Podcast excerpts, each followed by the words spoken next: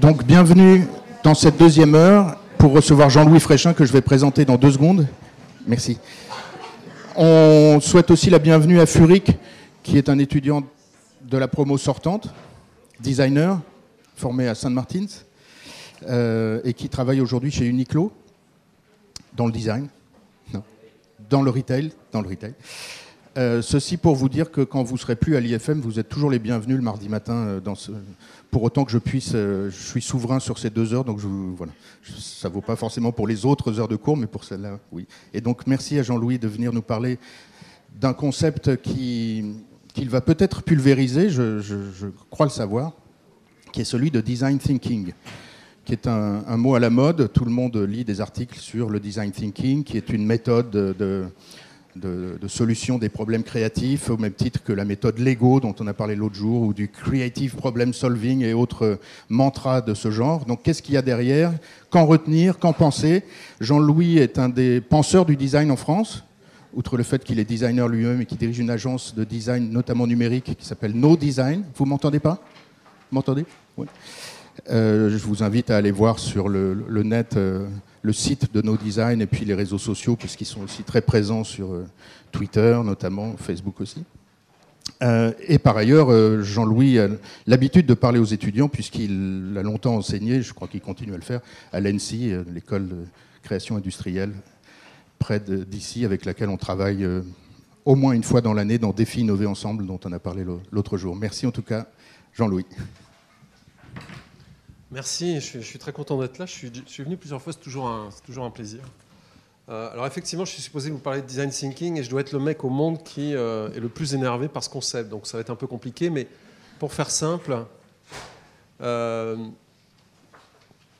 puisque cette deuxième heure est, chargée de parler du futur, il y a deux façons de faire, le futur. La première, c'est un gars génial qui invente des choses et puis des gens croient à cette personne le suivent et, ça crée des bouleversements. L'amphithéâtre s'appelle Yves Saint-Laurent, c'est le modèle Saint-Laurent, on pourrait dire.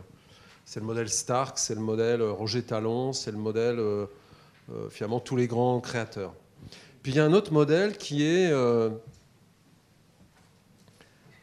qui est un modèle euh, qu'on pourrait appeler euh, Einstein, puisque Einstein avait dit une phrase, pour changer euh, la société, il faut changer les hommes, et pour changer les hommes, il faut leur donner envie.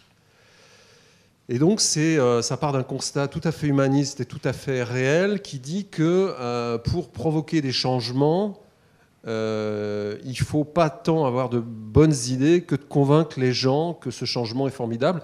C'est pour ça qu'on travaille sur euh, les imaginaires, c'est pour ça qu'il y a des think tanks qui réfléchissent au futur, c'est pour ça qu'il y a des partis politiques qui mettent sur la table des idées pour créer des imaginaires, faire adhérer des gens et effectivement créer des bouleversement réel. Tout ça, c'est très bien et je suis d'accord avec ça.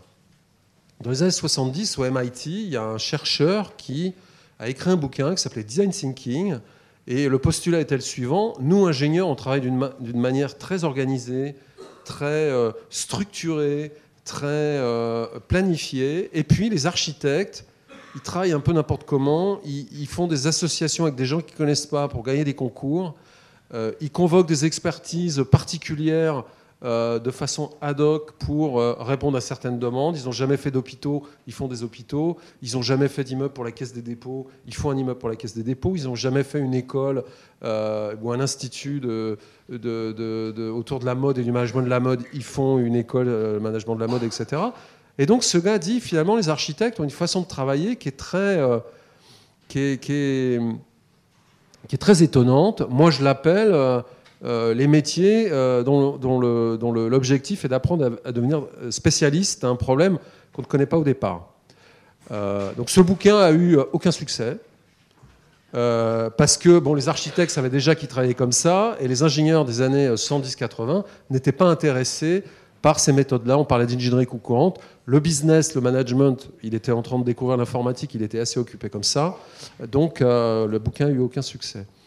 Dans les années, fin des années 80, il y a un monsieur qui s'appelle Roger Martin à la Rotman School of Business à, um, Toronto, au Canada, qui euh, reprend ce bouquin et en fait une théorie euh, du business, euh, disons, sur, plus que du business, sur la théorie des organisations et sur les organisations apprenantes. C'est-à-dire que pour euh, effectivement euh, avancer, il faut que les organisations aient une capacité à apprendre à devenir spécialistes euh, d'un domaine qu'elles ne connaissent pas, c'est-à-dire qu'elles quittent leur domaine d'expertise pour ensemble essayer de créer de la connaissance, du knowledge, comme on dit en, bon canadien, différemment. Alors c'est tout à fait intéressant.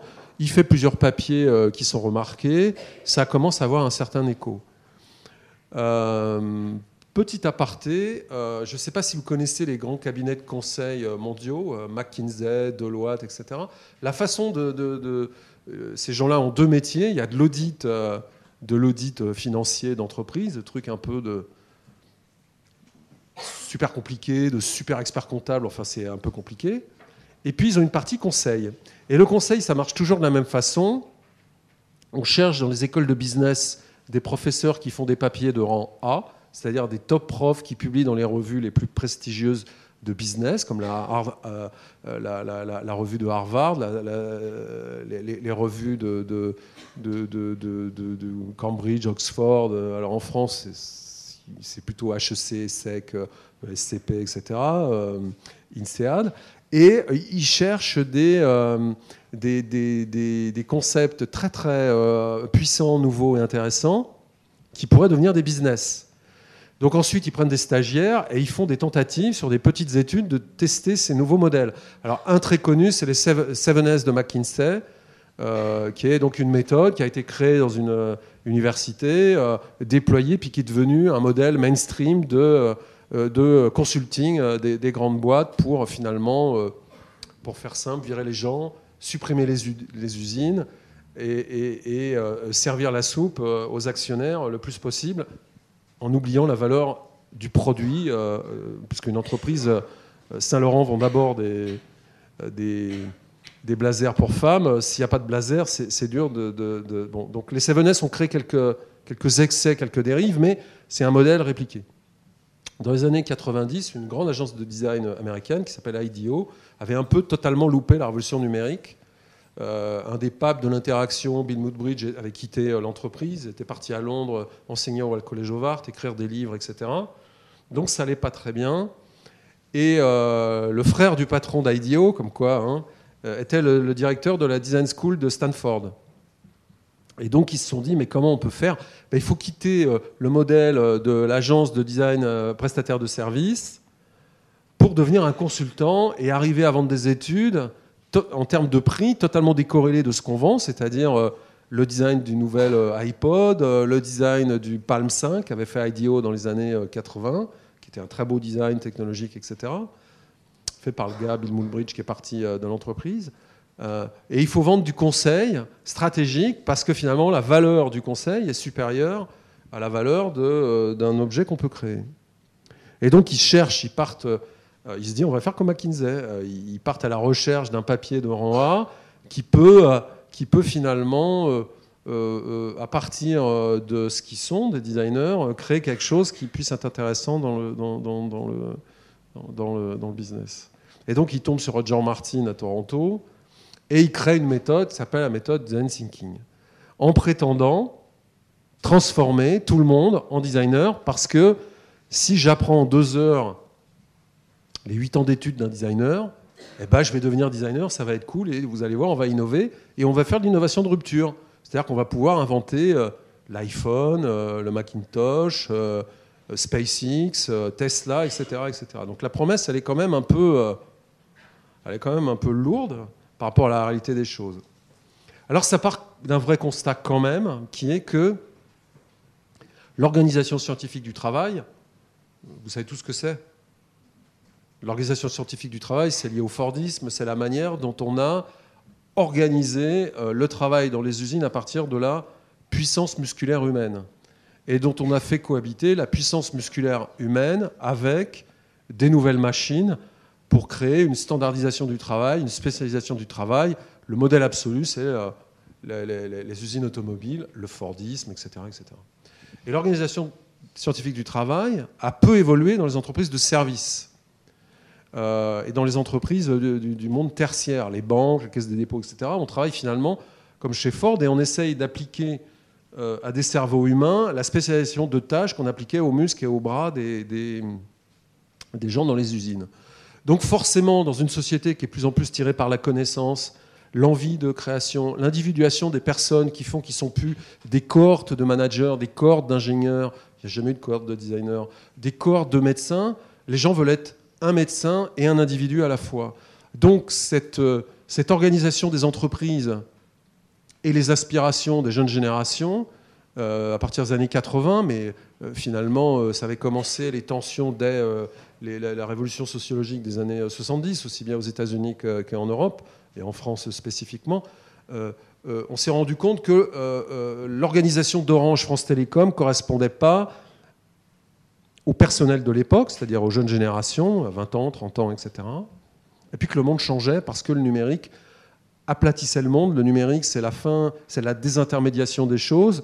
Et donc, euh, ça marchait plus. Les gens avaient une aspiration à donner leur avis, ce qui est euh, salutaire, à participer, bon, ce qui n'a pas grand intérêt, on est là, coucou, j'ai quelque chose à dire, à contribuer, ce qui est formidable, et puis euh, à redécouvrir un mot qui est pourtant très ancien, à collaborer ensemble. C'est un mot un peu ancien, mais euh, on avait oublié que dans une entreprise, euh, le but, tel que le décrit euh, Armand Hatchuel, c'est de gérer en commun, collectivement, en collaborant, le destin des innovations. C'est comme ça qu'on est passé des manufactures aux entreprises au début du XXe siècle. Donc c'est plutôt sur, le, papier, c'est plutôt super intéressant. Dans les faits, c'est devenu une méthode de, c'est devenu une méthode pour société de consultants, dont le modèle est arrivé un peu à une forme de limite. Parce qu'effectivement, le modèle aujourd'hui, c'est de regarder les startups et de faire comme elles. Donc, euh, elles n'ont pas besoin de consultants euh, euh, seniors, vieux, pour expliquer à des jeunes ce que c'est qu'une startup et que tout le monde a envie de bosser autrement. Et donc, toutes ces grosses boîtes de consultants, aussi bien dans le monde privé que, c'est très étonnant, dans le secteur public, et donc utilisent les, les méthodes les plus iconiques de celles du secteur marchand et privé euh, se, sont, euh, précipités sur cette méthode pour, la déployer un petit peu partout. Donc les agences, euh, les, grandes sociétés de consultants mondiales, McKinsey, Deloitte, j'ai oublié les autres, mais... voilà, le BCG, Mercer et compagnie, ont tous plus ou moins racheté des agences de design. Tous. Qui est assez étrange et vont vendre des sessions créatives, alors avec un truc symbolique, des post-it, pour euh, faire croire aux gens qu'ils sont créatifs et qu'ils déploient une démarche de design euh, lors d'une session matinale de deux heures. Alors bien évidemment, ça a donné des résultats euh, terribles. Je crois qu'il n'y a à peu près rien qui a jamais été inventé avec ces méthodes-là. IDEO présente toujours un caddie qui a été fait il y a 15 ans, mais grosso modo, il n'y a rien de nouveau. Par contre, euh, on a découvert que c'était une formidable méthode pour créer des imaginaires communs, créer des destins communs, c'est-à-dire de gérer l'accompagnement du changement. Euh, c'est-à-dire donner le sentiment à un groupe d'employés, de salariés, d'associés, de ce que vous voulez, de fonctionnaires, que quelque chose était en train de se passer et qu'au travers de cette réunion commune, bien animée par des gens qui savent le faire, euh, il y avait des possibles nouveaux qui émergeaient. Donc c'est devenu une méthode sociale qui n'a rien à voir avec le thinking, c'est-à-dire la pensée, qui est quand même un mot euh, qui en France veut dire quelque chose, euh, ni le design, qui est un mot qui en France ne veut pas dire grand-chose, mais on sait à peu près ce que c'est. Ça ne veut pas dire donc que ce n'est pas inintéressant et que ça répond à un, bon diagnostic. Alors ce qui est très étonnant, c'est que le design thinking, c'est un énorme succès en France pays littéraire, pays de penseurs, pas tellement pays industriel, pas tellement pays de faiseurs, pas tellement pays où les artistes sont valorisés pour ce qu'ils sont. Oui, Saint-Laurent est important, mais euh, Saint-Laurent était, euh, disons, euh, était géré par une organisation économique qui était supérieure à lui. Il n'était pas le patron de sa boîte, pour être clair, alors que Philippe Stark est le patron de la sienne le, design thinking a énormément de succès dans notre, dans notre monde, on va dire, littéraire, organisationnel. Euh, alors que par exemple en Allemagne, alors là, ça n'existe pas. Travailler ensemble, on sait. Être dans la concertation, on sait. Euh, faire de la concertation pour conduire le changement, on sait. Donc le design thinking en Allemagne, c'est pas vraiment c'est pas vraiment un, succès. Euh, au-delà de cette méthode de consultant, euh, on, colle souvent à ça euh, des enjeux de l'époque, des nouveautés de l'époque, et il faut dessiner des logiciels, et pour dessiner des logiciels, dans les années 70, on ne demandait rien à personne, puisque les gens qui utilisaient les machines étaient des opérateurs. dès qu'on a fait des PC pour que des étudiants, des professionnels utilisent une machine qui était faite pour des ingénieurs au départ, ou des opérateurs de grandes bases de données sur des gros ordinateurs centraux, il a fallu se poser la question de comment ça marche. Alors il y a des gens qui avaient une vision, par exemple les designers ont fait des propositions par rapport à l'histoire du design, et puis il y a plus de gens, parce qu'il y a plus de sociologues, d'ergonomes sur la, planète, de théoriciens des sciences comportementales, ils ont commencé à dire il faut faire des trucs centrés sur le client. Puis dix ans après, ils ont dit bon, mais euh, dans la vie, on n'est pas que client, donc on va faire des trucs centrés sur les utilisateurs. Puis dix ans après, ils ont dit oui, mais dans la vie, on n'est pas qu'un utilisateur. Euh, on est aussi un être humain, donc euh, ils, ont, ils, ont, ils ont dit on va faire des trucs centrés sur les humains. Et en fait, en 30 ans, ils ont réinventé les civilisations humanistes, dont l'Europe est un peu la terre initiale, puisque ça remonte aux Lumières. Et ce monde nouveau des technologies a refait un chemin que le design avait fait 100 ans avant lors du, du, du, Bauhaus. Et puis il y a ce qu'on appelle le design de service. Alors, euh, puisqu'on fait plus d'objets, on fait des services. Euh, pour innover dans les services et faire des disruptions, euh, il y a une méthode toute faite, un peu comme dans le design thinking, qui dit bon bah il faut demander aux gens ce qu'ils veulent, ce qu'ils ont envie. Puis on fait un prototype et puis on le teste et comme ça on va disrupter. C'est finalement très proche du design thinking ou des, des interfaces centrées sur consommateur, euh, euh, utilisateur humain. C'est-à-dire finalement, répondre à un enjeu très important qui est un retour de l'humanisme, qui est un retour dans l'humain dans les technologies, et qui est la domestication, qui est un mot très, euh, très humain. Hein. L'homme a domestiqué le monde, a domestiqué les animaux, a domestiqué son environnement, on a fait des villes. Bon, domestiquer les technologies, ça veut dire les rendre habitables par des humains. Donc l'enjeu, il, est très, sincère, il est très intéressant. Les réponses, elles sont euh, très euh, naïves. Et le constat euh, numéro un, c'est quand il y a eu la révolution industrielle en 1900, entre 1900 et 1920, le Bauhaus a inventé l'esthétique d'une époque, l'esthétique d'un changement de monde. Vous connaissez tous le Bauhaus, vous en avez tous entendu parler. Bon. en numérique, ça ne s'est jamais, jamais passé. Il n'y a jamais eu, disons, un pendant. L'esthétique, c'est pas assez beau. Hein. L'esthétique, c'est euh, le, sens des formes, c'est la philosophie appliquée aux formes, ce que ça dit, est-ce que ça raconte, et dans le cas d'objets fonctionnels, est-ce que ça fait. Euh, il n'y a jamais eu cette question-là. Euh, c'est comme si on avait finalement fait des sciences comportementales et que à la fin on avait demandé à quelqu'un, c'est ce que disent les Américains, pour la surface il faut mettre une belle chemise rouge et, ça ira bien. Alors bien sûr il y a des contre-exemples, Apple, etc. Mais le monde des technologies est un monde assez brutal qui se pose des questions, euh, mais qui se pose des questions euh, par rapport à un modèle dominant qui est peut-être pas le bon. Euh, si on avait, et c'est ce que j'essaye d'enseigner depuis 25 ans, et c'est ce que je fais dans mon agence, simplement prolonger l'histoire du design, qui avait déjà domestiqué les technologies du monde mécanique, du monde fonctionnel, et puis qui avait été au-delà aux États-Unis en en faisant des vrais marchés de succès avec le design américain qui est beaucoup moins centré sur philosophie des objets, à quoi servent-ils, en avons-nous besoin, mais plutôt il faut, il faut les vendre, le fameux La d'or mal de Raymond Loewy. Disons que ces deux mondes un petit peu opposés avaient créé quelque chose, un espace qui euh, a euh, défini euh, les années de, 50 à, 80, qui seront une époque qu'on peut définir par les objets qui, étaient fabriqués, ce qui veut dire que ces objets avaient une expression de ce qu'était la société à ce moment-là. Euh, aujourd'hui, quand on regarde les, logiciels ou euh, les manières de créer des situations nouvelles, parce que grâce ou à cause du numérique, euh, c'est plus aussi simple qu'avant. Avant, on faisait un objet, une chaise, et puis voilà, le designer a la finition de job. Aujourd'hui, un designer, il fait du design pour Paris. Alors, c'est pas forcément des bancs des chaises, ça peut être des services numériques, ça peut être des éléments de mobilité, ça peut être traiter euh, des lieux, ça peut être traiter euh, des actions euh, éducatives. Enfin, on, organise bientôt avec la mairie de Paris un, truc qui s'appelle Design Fair, qui est la réflexion sur les nouveaux champs du design appliqués à l'espace urbain. Tout est nouveau, tout est nouveau. pourquoi je dis ça? Pourquoi je dis ça? Pourquoi je dis ça? Euh, je m'en rappelle plus. Mais. Voilà. quels objets vont parler d'aujourd'hui? On parle de crise des représentations, représentation politique, représentation morale, mais les représentations formelles elles sont, sont aussi en crise. Donc le design thinking, c'est une toute petite réponse à des gros problèmes. Ces problèmes et ces enjeux, ils sont réels.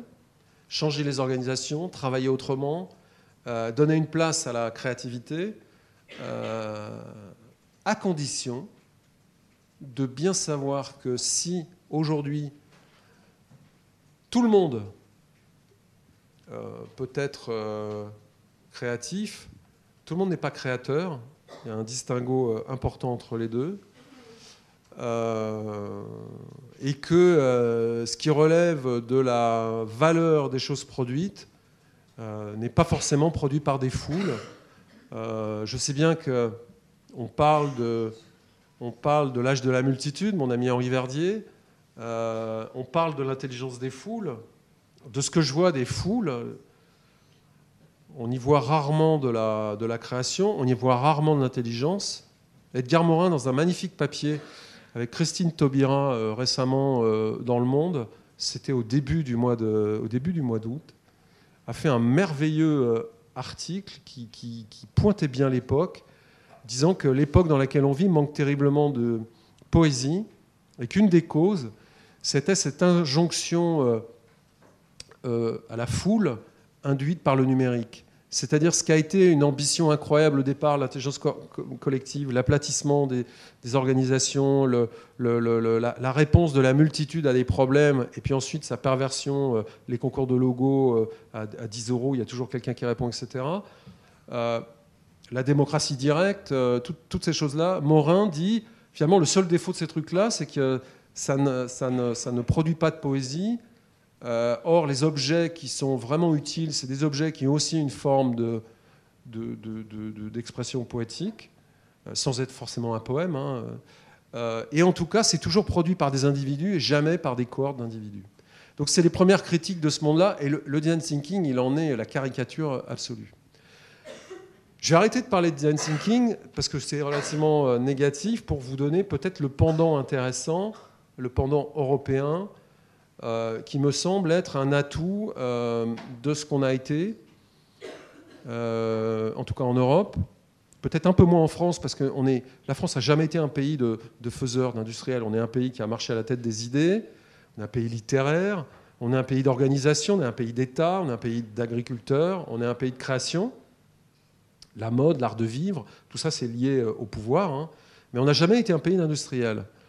Euh, c'est ce qu'on pourrait appeler faire design, c'est-à-dire regarder euh, le, design comme un élément euh, d'action et de proposition, pas de réponse à un problème posé, mais de, de proposition, qu'on pourrait appeler en jeu de mots franco-américain le design doing, qui prétend penser plus que le design thinking, ce qui est quand même assez rigolo. Alors le design, c'est un mot que j'aime bien. Pourquoi? Pas parce que je suis designer, mais parce que c'est un des rares biens communs européens. C'est-à-dire que le design, on ne peut pas dire où il a été inventé. Ce qui est sûr, c'est qu'il a une part italienne. Les ingénieurs florentins de la Renaissance, hein, qui étaient à la fois des scientifiques et des artistes, Michel-Ange, Brunelleschi, le dôme de, euh, Florence, etc. etc. Euh, ce qu'on appelle, ce que les Italiens appellent la Bella Macchina. C'est pas par hasard s'ils font des Ferrari et des magnifiques, euh, automobiles ou des. Ou des, ou des euh, en Italie, euh, quand on ne sait pas quoi faire, en France, quand on ne sait pas quoi faire, on fait économique et social. C'est-à-dire que littéraire, il n'y a pas de boulot, S, c'est trop dur, donc on va au milieu. Et eh ben, le milieu en Italie, c'est architecture. Et donc, imaginez que dans les millions d'entreprises industrielles italiennes, il y a toujours un fils ou une fille qui a fait architecture. Et donc, vous pouvez voir un rapport de cause à effet entre la production italienne et son esthétique par construction éducative. Et ça, ça fait, euh, ça fait 100 ans que ça dure.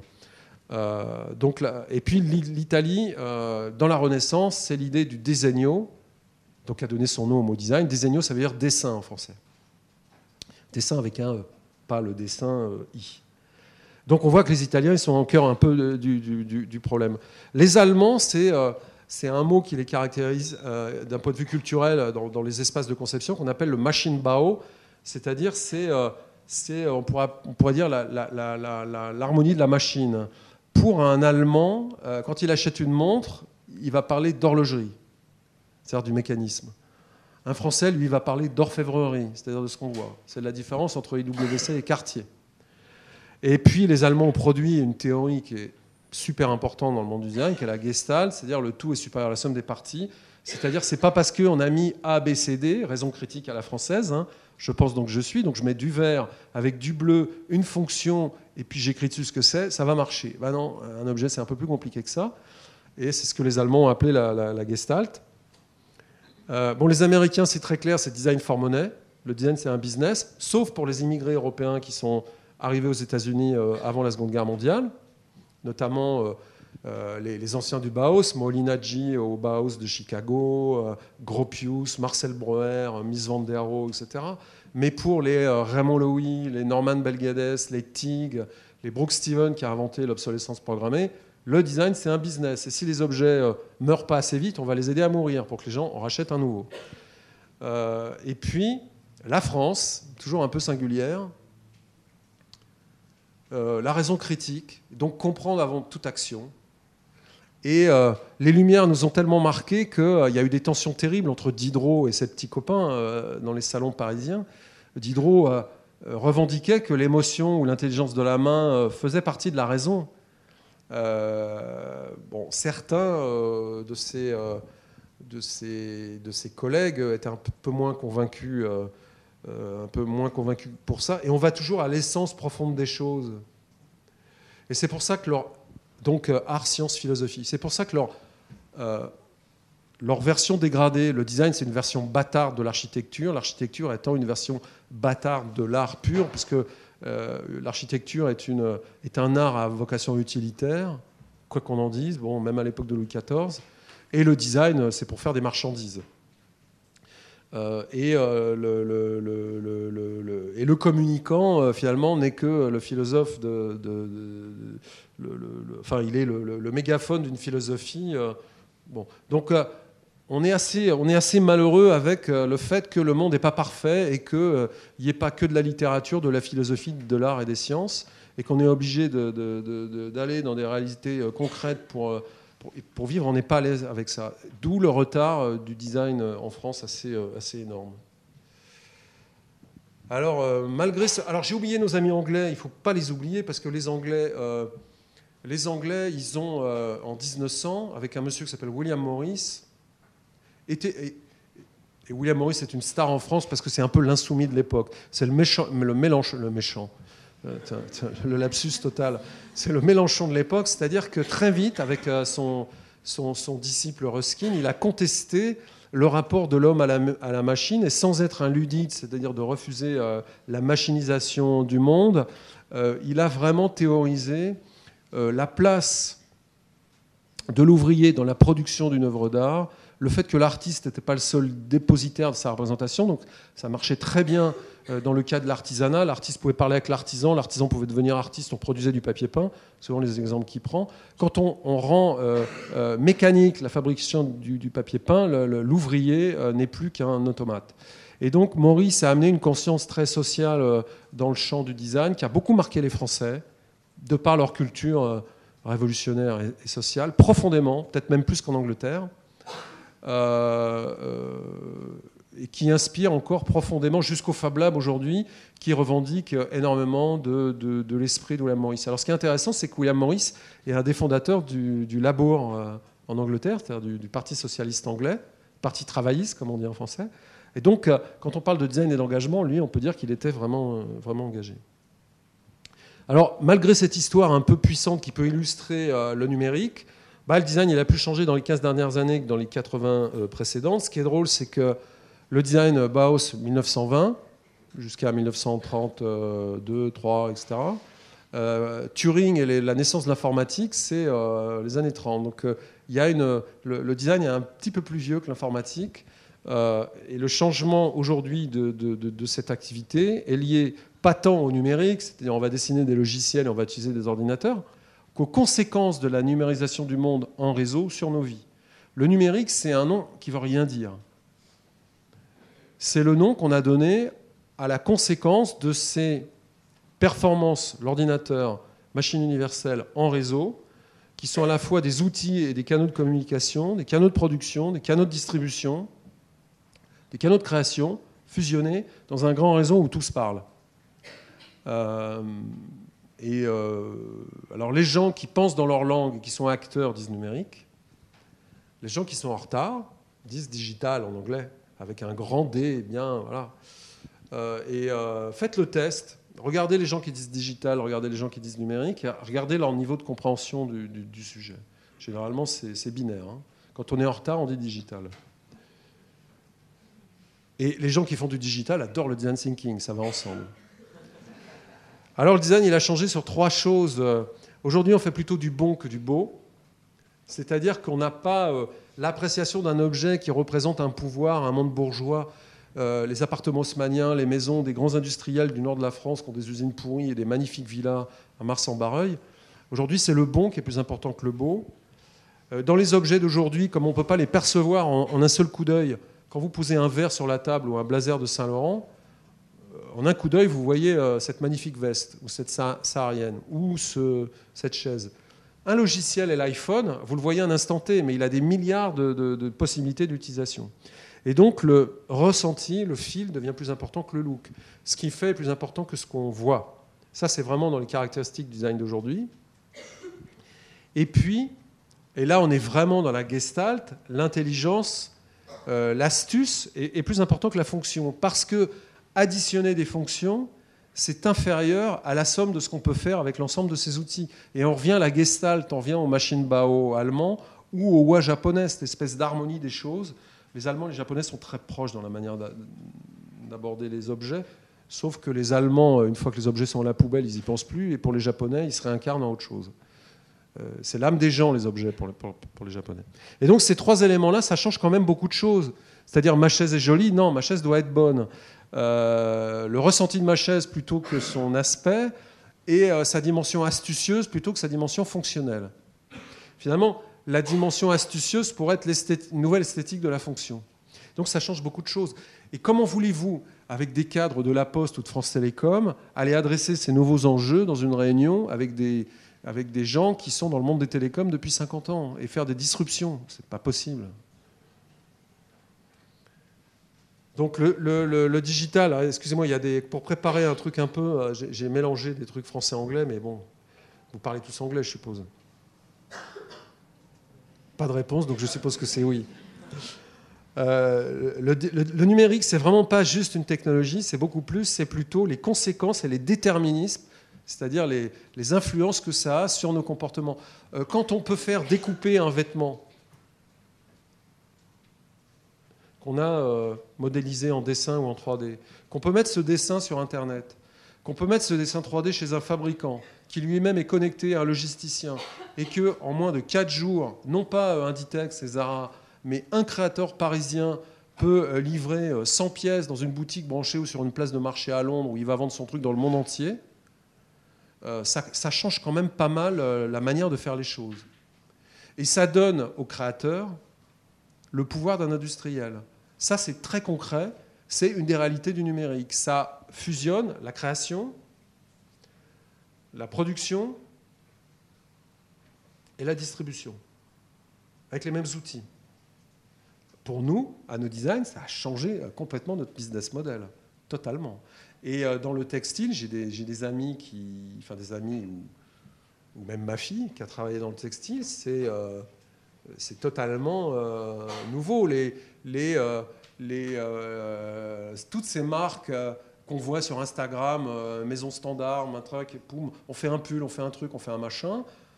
C'est quatre personnes qui organisent une production à l'échelle de l'Europe avec le meilleur partout, un peu d'Italie, un peu de Portugal, un peu de France euh, un peu de Hollande pour certains trucs d'accessoires, pour faire un pantalon. Euh, c'est assez hallucinant. Pour ce qui est de la maille, c'est encore plus simple. Donc le numérique, c'est vraiment quelque chose de puissant. Alors je ne vous parle pas euh, la politique, les réseaux sociaux, l'éducation, le dialogue, le débat. Ça a été vraiment sympathique pendant dix ans. Aujourd'hui, c'est un peu plus agressif. On y voit un peu plus les tensions des sociétés. C'est moins, on a des rêves, on a des imaginaires, et puis c'est pas ce qu'on avait rêvé et pas que ce que ça devient. Mais finalement, c'est la même chose qu'ont vécu les gens de 1920. Euh, les gens à l'époque du Bauhaus, c'est euh, de, cette tension entre euh, des vieux Français qui faisaient de l'artisanat incroyable et métiers d'art, et puis la mécanisation d'objets du quotidien qui singeaient les choses des artisans au début, puis qui ont pris une esthétique nouvelle avec une promesse de modernité, le mouvement, l'Union des artistes modernes en France, le Bauhaus en Allemagne, etc., puis qui a complètement bouleversé la manière de faire les choses. Bon, ça, je vais passer, ça m'intéresse pas. Allez, un petit, un petit peu. Donc là-dedans, le design thinking, on voit un peu son, truc. C'est, comme je l'ai dit, c'est vraiment focusé sur les, processus de, changement. Mais euh, les réunions créatives avec des post-it, c'est des ressources. Ça ne crée pas forcément d'intelligence.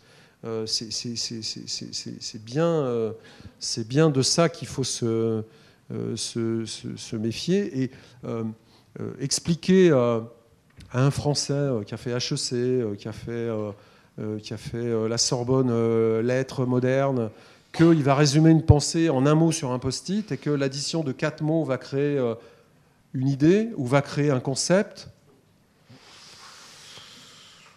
Alors que les Américains le croient, j'adore les Américains, mais des fois ils sont. Les Américains, ils sont enthousiastes, puis après ils réfléchissent, ils font, ils réfléchissent, et à la fin, enfin c'est l'empirisme, hein, et à la fin, ils produisent des théories démentes. Nous, on a besoin de comprendre, et puis au bout d'un, quand on a compris, on va faire. Donc ces méthodes, elles sont, euh, euh, elles sont dangereuses pour nous parce que c'est une acculturation qui change au plus profond de nous-mêmes ce que nous sommes.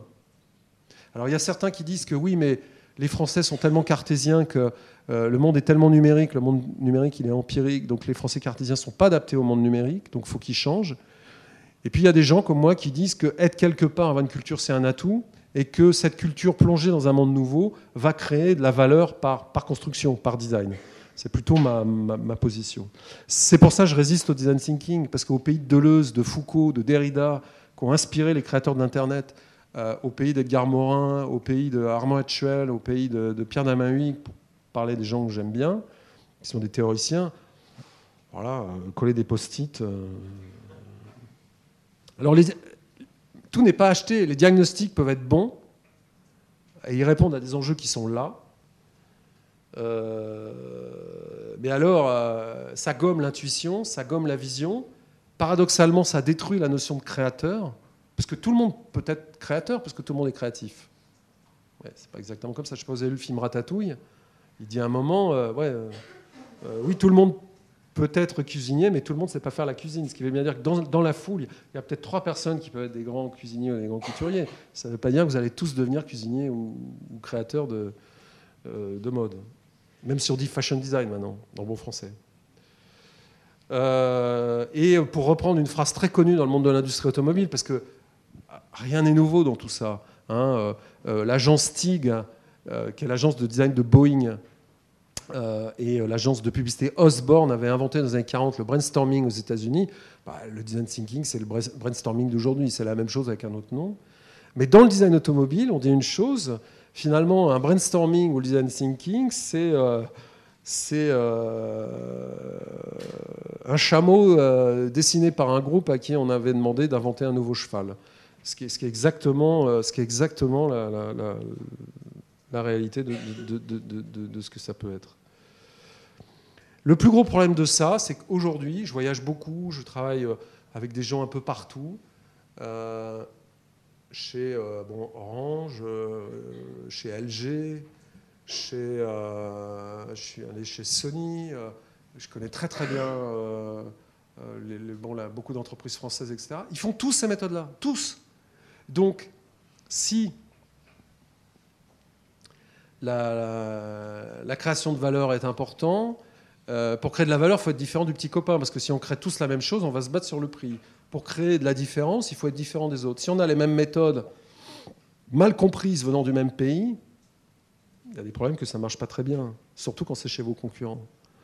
Euh, c'est un peu la limite de ce genre de, truc quand on est euh, dans l'espace du produit. Quand on est aux ressources humaines et qu'on veut changer l'organisation pour qu'elle devienne mobile, apprenante et qu'elle elle accepte de travailler sur tablette plutôt que sur PC, parce que souvent c'est utilisé pour ça le design thinking, Bon, c'est un problème. Par contre, quand on est dans le produit, il faut savoir que c'est utilisé partout pareil. Et donc, euh, la vanille, euh, partout dans le monde, quand on veut du beige, on a du beige. Hein. On mélange tout, ça fait toujours du beige. Euh, et quand on mélange toutes les couleurs, ça fait toujours du gris. Donc, si on veut de la moyenne, c'est une bonne méthode. Si on veut se différencier, bon. Chez Apple, ils n'utilisent pas ces méthodes-là. Chez Apple, c'est un modèle de design vision, de design confrontation, et puis des confrontations violentes. On ne les voit pas quand ils font leur super présentation, mais, mais ce n'est pas du tout comme ça que ça marche. Et les gens sont tellement perdus C'est-à-dire qu'on a passé du temps à les écouter, à les faire parler, à les faire travailler en collant des post-it, qu'à un moment on s'est dit mais pourquoi travailler avec des créateurs? Finalement, on va leur faire faire concevoir les produits. On appelle ça la co-création. Donc là, c'est le renoncement à tout. Donc on veut. Et ensuite, à la fin de ça, on dit euh, on fait un proto, puis on va créer de la disruption. Sous le prétexte de répondre aux attentes des gens, ce qui est normal, mon père, quand il achète un couteau, il veut que le couteau il coupe. Normal. Il veut qu'il ne se blesse pas avec ce couteau. Il veut que ce couteau éventuellement lui plaise un petit peu. Donc c'est normal de répondre aux attentes des gens. Je ne suis pas en train de dire le bon design, c'est celui qui déteste les gens. Non, le bon designer, c'est celui qui aime les gens. Mais aimer les gens, ça ne veut pas forcément dire leur demander ce qu'ils veulent.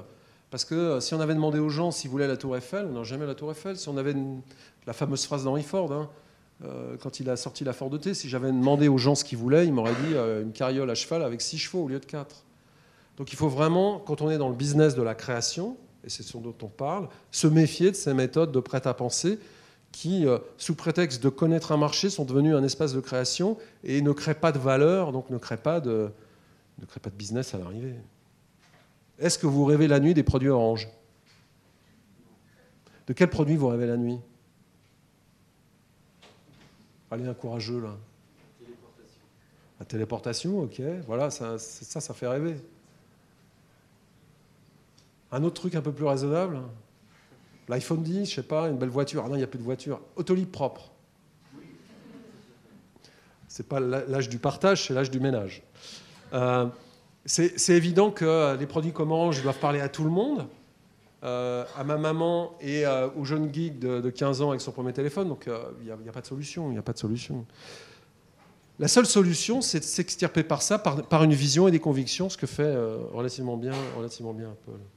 Alors, est-ce que tout ça est vecteur d'innovation? Euh, Non. Parce que si on, veut être innovant, le design doit être une force de proposition et d'invention. Il a été de bon ton en France de critiquer le mot invention. Invention, c'est euh, mettre une nouveauté sur le marché. L'innovation, c'est la rendre socialisée. C'est-à-dire, c'est la rendre vendable. C'est la rendre euh, tel un succès économique. Mais pour qu'il y ait des innovations, il faut qu'il y ait des inventions. Et les gens des écoles de commerce se sont tellement focalisés sur euh, l'innovation. On a tellement dit que les ingénieurs faisaient des produits merdiques, qu'il fallait les aider pour faire des produits centrés sur l'humain, etc., qu'on a, a oublié l'invention, c'est-à-dire l'endroit où naissent les choses. Et dans l'état où est euh, le pays qui nous héberge, là, la France, je pense qu'on a besoin d'invention. ce désintérêt pour la chose produite, les conséquences aujourd'hui, c'est la vente d'Alstom à Siemens, la vente de STX, chantier de l'Atlantique, à, aux Italiens de Ficantieri, c'est-à-dire dans un pays où il n'y a pas de culture industrielle, il n'y a pas de culture du produit, il n'y a pas de culture de la technologie, comme par exemple en Allemagne, vous ne pouvez pas avoir des patrons, euh, des ingénieurs, des hommes de commerce, des hommes de gestion qui se battent pour des sites industriels. Tout le monde veut travailler avec une chemise blanche à la caisse des dépôts. Personne ne veut aller à Saint-Nazaire fabriquer des paquebots. Donc euh, à la fin, on perd. Euh, or, ce qui est rigolo, c'est que le numérique a amener à un retour de la nécessité de la production, de la matière, de l'atome. Et que plus on est numérisé, plus on a envie d'atomes, plus on a envie de faire des choses. Hein. Le succès des Fab Labs, du Tech Shop qui est au bout de la rue, etc., euh, etc. Alors quelques mots importants là-dedans. Euh, faire, comprendre, converser. Voilà comment on travaille, nous, euh, à l'agence. Hein. C'est des mots structurants. finalement, le design, c'est le lien entre euh, une technologie et, des usages, euh, entre une technologie et des situations nouvelles. Autolib est une situation nouvelle. Euh, une technologie et une manière de faire la politique, c'est-à-dire d'administrer un pays totalement, totalement inédite. mais entre la technologie, c'est-à-dire on peut le faire, On a les moyens pour le faire. Et on fait un produit adopté par les gens. Il y a un espace. Alors souvent, on dit dans cet espace, c'est études de marché, c'est sociologie, c'est ergonomie. Non, la synthèse de tout ça, la recette de cuisine ultime, c'est ça. Et il y a deux façons de faire une recette de cuisine. Vous pouvez faire la purée comme à la cantine. Vous avez un plat, une quantité, un nombre de potes de terre, quantité d'eau, du sel, une durée, et vous avez de la purée. Et avec ça, vous vous alimentez. Puis vous avez la version, vous avez la version 3 gros. Le récipient, il n'a pas la même forme, il n'est pas dans le même matériau, généralement il est en cuivre. Les pommes de terre sont sélectionnées, l'eau c'est la même, mais on évite de prendre de l'eau dégueulasse. Euh, le sel, il est peut-être de Guérande. Euh, on fait cuire d'une certaine manière en laissant la peau. On les passe euh, au truc, on enlève la peau, on les remet, on remet du sel, on met du beurre, du beurre qui est pas. Je suis en train de dévoiler sa recette là. et à la fin, on a quelque chose qui n'a rien à voir. Et pourtant, c'est la même chose. Et ben, la différence entre la manière classique des grands groupes de faire des produits et le design, c'est exactement ça. Le design, c'est une sorte d'art de l'innovation. Finalement, voilà, il y a une idée, il faut arriver à quelque chose.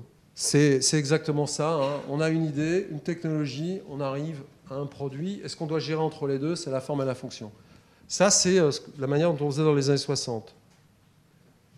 Je vais vous montrer des projets maintenant. Le, le design, c'est le produit. Alors ça, il y a plein de gens qui sont contre ça. Les, financiers sont contre ça. La valeur, c'est euh, les stocks euh, à la bourse. C'est pas le produit. Le produit, c'est une commodité. Et euh, en France, on a été les meilleurs élèves là-dedans. On a considéré que nos entreprises, Alcatel, Churuk, c'était une, une, valeur financière. Bon, sachant qu'en France, il n'y a pas de capitalisme parce qu'il n'y a pas de capitaux. Donc première erreur. Mais disons le design c'est le produit. Ça j'y crois résolument. Le produit c'est la valeur et donc le design crée de la valeur. Si on est d'accord avec ça, euh, on peut vraiment faire des choses euh, euh, intéressantes.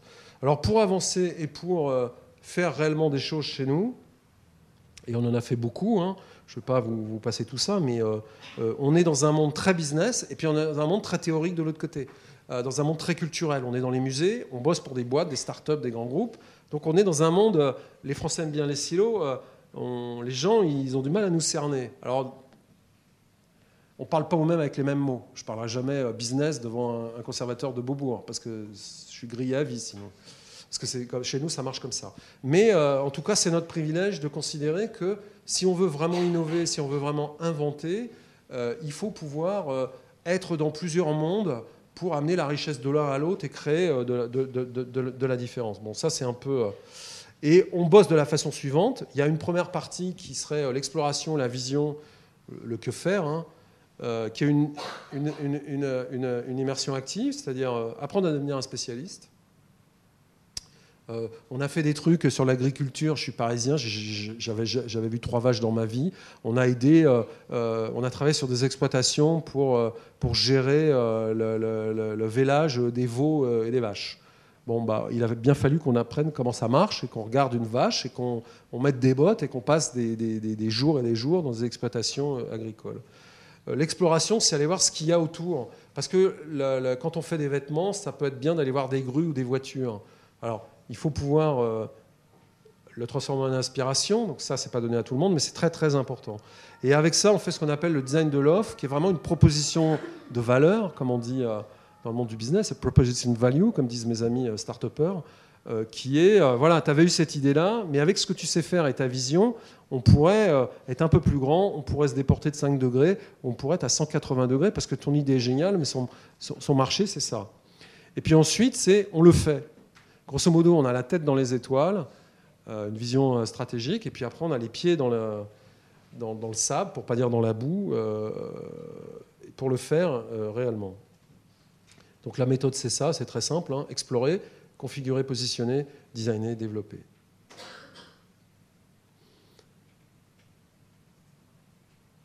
Alors cette question-là, elle est importante. Le design accompagné ou proposé, c'est est-ce que le design, il est là pour être la main de quelqu'un? Un ingénieur, un gars de marketing, etc. Ou est-ce que le design, il peut créer de la valeur euh, pour lui-même, c'est-à-dire comme force de proposition? Euh, On dit souvent, demandez pas à un designer de faire un pont, demandez-lui comment traverser la rivière. Si je dis euh, comment résoudre la voiture de la mobilité durable à Paris, Renault va me dire, bah, tu fais une voiture électrique et puis je la vends à crédit et je vais offrir la batterie aux gens. Une autre réponse, c'est Autolib. Donc c'est la même c'est le même usage, mais l'organisation, la situation est totalement différente. Alors, puisqu'on parle de design doing, euh, on a aidé beaucoup d'entreprises à créer des ateliers de fabrication, pas tellement pour fabriquer des projets en interne. Euh, le laboratoire de recherche et développement d'EDF euh, ne, fabrique rien, mais pour que ces ingénieurs redeviennent des ingénieurs inventifs et innovants. Plutôt que de faire des stats et de gérer des projets, les remettre dans une situation de pratique active de leur métier. Il faut savoir qu'au début du XXe siècle, l'ingénieur, c'était l'homme du progrès. C'est l'homme qui amenait l'électricité partout dans, dans les, usines et les villages euh, en France. C'était vraiment euh, l'acteur d'un progrès euh, par la technologie. Ça a complètement disparu. Après la guerre, on a formé des cohortes, on a organisé, il a fallu gérer, il a fallu être intelligent. Donc on a multiplié la formation pour produire plus d'ingénieurs et on les a un peu désincarnés, on les a asséchés. pour aller très loin dans les nouveaux objets que l'on fabrique, on a conçu une carte de prototypage qui permet de avec le langage du web, de faire des objets connectés physiques. Donc de connecter le plus bas niveau de la technologie avec le niveau le plus simple. Euh, l'outil, on l'a créé pour nous, on l'a créé pour nos étudiants, et puis forcément, on l'utilise avec nos clients. Donc on est designer un peu bizarre, c'est-à-dire qu'on sait, on sait aller loin dans, la technologie, ce qui est pour moi une forme de création. Le livre, le cinéma, euh, un créateur de mode sont dans notre panthéon national les artistes français. Mais euh, qui connaît Pierre Béziers ici? Personne. Pierre Bézier, c'est un ingénieur qui a travaillé pour Renault, qui a inventé les courbes de Bézier. Les courbes de Bézier, c'est ce qui permet de dessiner dans Illustrator, c'est ce qui permet de faire des vêtements euh, sur les logiciels qu'on utilise. Pierre Bézier, il a inventé les machines transfert, qui sont les premières machines automatisées qui ont fabriqué des voitures. Euh, Renault a vendu des brevets partout dans le monde avec ces machines-là. Et Pierre Bézier, à la fin de sa vie, a inventé les images de synthèse. Donc c'est un, quelqu'un qui a changé ma vie, puisque j'utilise beaucoup Illustrator, peut-être comme vous, pour ceux qui sont. vous utilisez des courbes de Bézier dans AutoCAD, logiciel d'architecture, etc. Euh, etc. Euh, c'est un gars qui est inconnu. Louis Pouzin, vous connaissez Louis Pouzin? Il y en aura que deux, parce que ça pourrait. Louis Pouzin, c'est un type. Le web a été inventé par Tim Berners-Lee, un anglais, au CERN à Genève. Louis Pouzin, c'est le mec qui a inventé le protocole de l'Internet, c'est-à-dire le concept de paquet. Euh, Internet, c'est un protocole qui s'appelle TCP, TCP, bon, transfert, contrôle protocole, IP, Internet Protocol. Le cœur de l'Internet Protocol, c'est les paquets de Louis Pouzin. On parle toujours de Tim Berners-Lee et de Vinton Cerf, les deux inventeurs de l'Internet et du web. On parle jamais de Louis Pouzin, mais sans Louis Pouzin, tout ça n'existe pas. Et donc, c'est aussi des, gens qui devraient être dans des, musées ou célébrés, etc. Alors, c'est pas de votre faute, hein, on n'apprend pas à l'école, donc c'est comme ça. Alors, ça, c'est les projets qu'on fait. Ça, c'était la carte blanche du VIA, qui, était un, a un prix de design important, voilà, qui est le truc le plus important. Les objets en particulier n'épuisent pas leur sens dans leur matérialité et leur fonction pratique.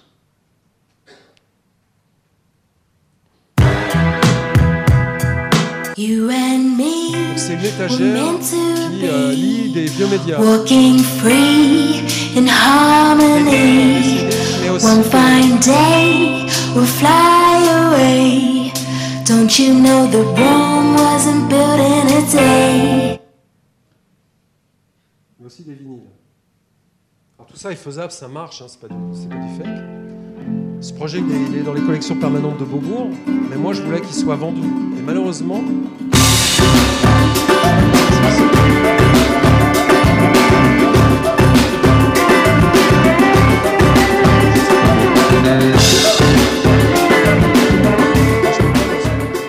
Ouais, tu vois, c'est bloqué.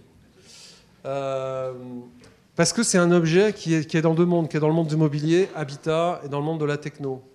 Et euh, en 2008, quand on a fait ça, ces deux mondes ne se parlaient pas. Aujourd'hui, c'est un petit peu différent. Les produits audio se commoditisent. Euh, mais le, gros blocage, c'était vraiment le monde de la distribution. C'était pour avoir un prix, donc ce n'était pas le, problème. puis il y a d'autres objets qui ont été fabriqués, édités, mais c'est intéressant. Alors ça, c'est un projet différent. C'est alors c'est un, projet extraordinaire. C'est au départ, c'est un projet de recherche de l'Agence nationale de la recherche, qui est euh, l'organisme de recherche français qui, euh, qui donne les, fonds à des chercheurs pour faire des projets de recherche. Et donc, on a travaillé avec l'IRCAM sur un, séquenceur collectif connecté. Est-ce que vous savez ce que c'est qu'un séquenceur? Est-ce que vous aimez Daft Punk? Est-ce que vous aimez R Bon, eh ben, ces gens-là utilisent un séquenceur. C'est quoi un séquenceur? C'est une partition et un instrument à la fois. C'est-à-dire que vous mettez des petits carrés, donc c'est une partition, ça joue des boucles, hein, les fameuses boucles des DJ, etc. Et donc ça permet d'organiser euh, un morceau euh, orchestral, pas instrumental, donc avec plusieurs instruments, dans un logiciel électronique, de le préparer avant et de le jouer, et d'appeler les boucles quand vous le souhaitez, notamment sur des logiciels connus comme Live Ableton, etc. C'est euh, la révolution de la musique électronique, c'est-à-dire que la partition devient un instrument, un peu comme dans les pianos mécaniques, si vous voulez, où la carte avec les trous jouait sur le piano. C'était pour un instrument le piano mécanique, le séquenceur c'est pour une infinité d'instruments, jusqu'à 40, etc. etc. Mais c'est un truc qu'on fait tout seul, on prépare, et puis ensuite on appelle les boucles. Donc nous, on voulait faire un séquenceur connecté et collectif, c'est-à-dire que les pistes de l'orchestre, on en soit chacun propriétaire d'une. À toi la batterie, à toi le piano, à toi la flûte, à toi la harpe, à toi le synthé, à toi la TB303, là, etc., etc. Alors, d'abord, on l'a fabriqué ce machin. Et ça commence par euh, des trucs un peu trivial. Hein. Poncer, peindre, c'est aussi ça le design. Hein. Là, je vous parle de trucs compliqués et tout, mais en fait, il faut savoir poncer avec du papier de verre. Alors ensuite, il faut savoir faire aussi un petit peu d'électronique et puis d'acoustique. Euh, on a calculé cette, enfin, on l'a fait calculer pour le coup, pour qu'il ait une résonance naturelle de grande qualité. On fabrique un écran, vous allez voir après, donc on fait l'électronique. Donc c'est vraiment de la bidouille. Euh, c'est une l'alchimie, la, la, métaphore de la cuisine, elle est, parfaite. Hein. Castorama est notre sponsor numéro un. Et à la fin, on a cet objet.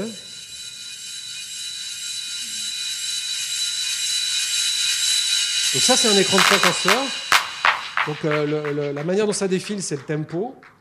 Et chacun des points, c'est une piste. Une piste, c'est un instrument. Et donc, on, est connecté, on prend son téléphone, l'interface est sur le téléphone, et on commence à choisir. Donc, il y en a un qui a pris la, caisse claire de la batterie. Chacun prend une piste. Et là, ils font de la musique ensemble. C'est pas un orchestre, ils se partagent l'instrument. Et vous avez une, un, élément commun sur l'écran qui permet de, contrôler ce on l'a testé à Futur en scène, c'est tout nouveau, hein. vous êtes à peu près les deuxièmes à le voir. On l'a testé à Futur en scène, ce qui est marrant c'est que euh, bon, les gamins, 5 minutes, tac, tac, tac, euh, les gamins des cités, alors euh, ils dansent, etc., c'est génial. Et puis on l'a présenté aux, cadres en retraite de Orange, et ben ça marche aussi chez les cadres en retraite de Orange. Comme quoi, c'est pas désespéré, c'est pas désespéré. donc ça, c'est trois ans de boulot.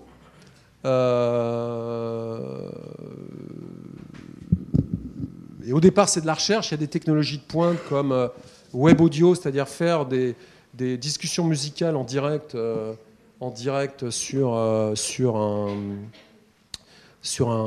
une technologie euh, numérique, mais la grande nouveauté, c'est euh, de transformer ces recherches scientifiques en un objet qui soit saisissable et domesticable pour les gens. Ça résume bien finalement ce que c'est que le design, à design.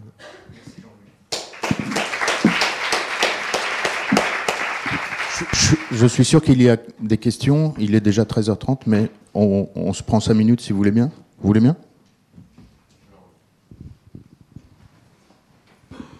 Euh, en fait, j'aurais une question. Euh, euh,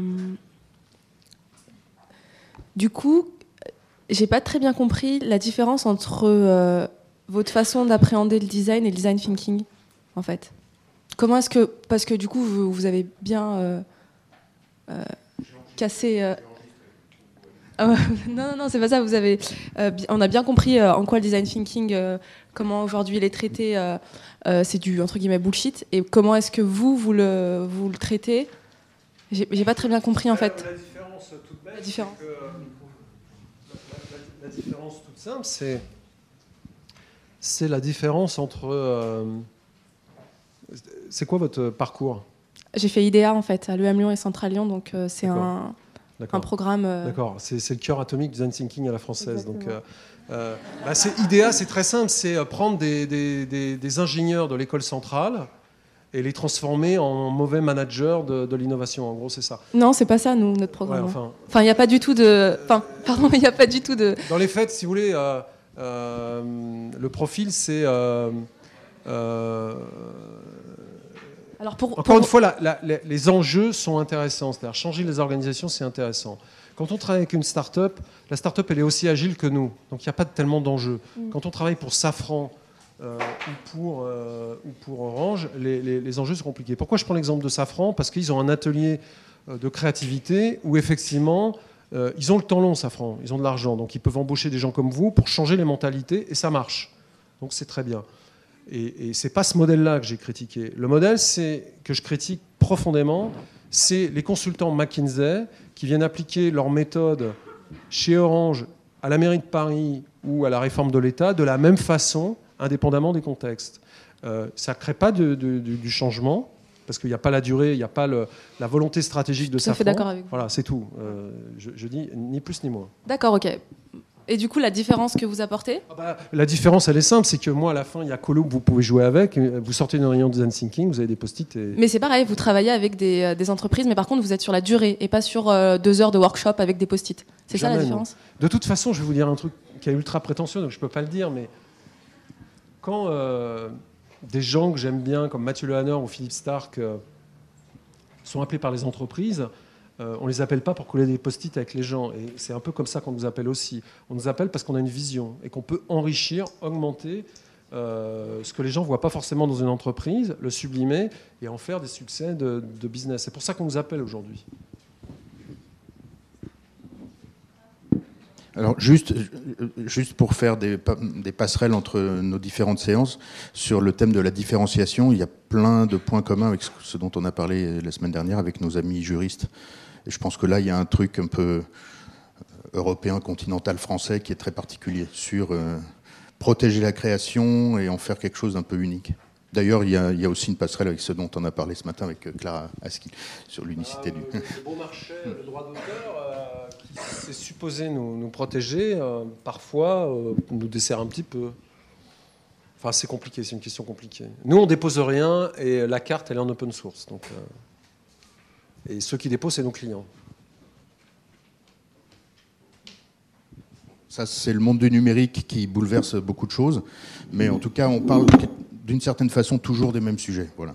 Même si on ouvre des portes différentes. Et puis, alors, il n'y a, a pas de sujet où il y a plus de littérature et de discours que, non seulement sur le numérique, mais le design numérique, le design thinking et autres méthodes dont on continuera à essayer d'explorer au moins les angles euh, saillants.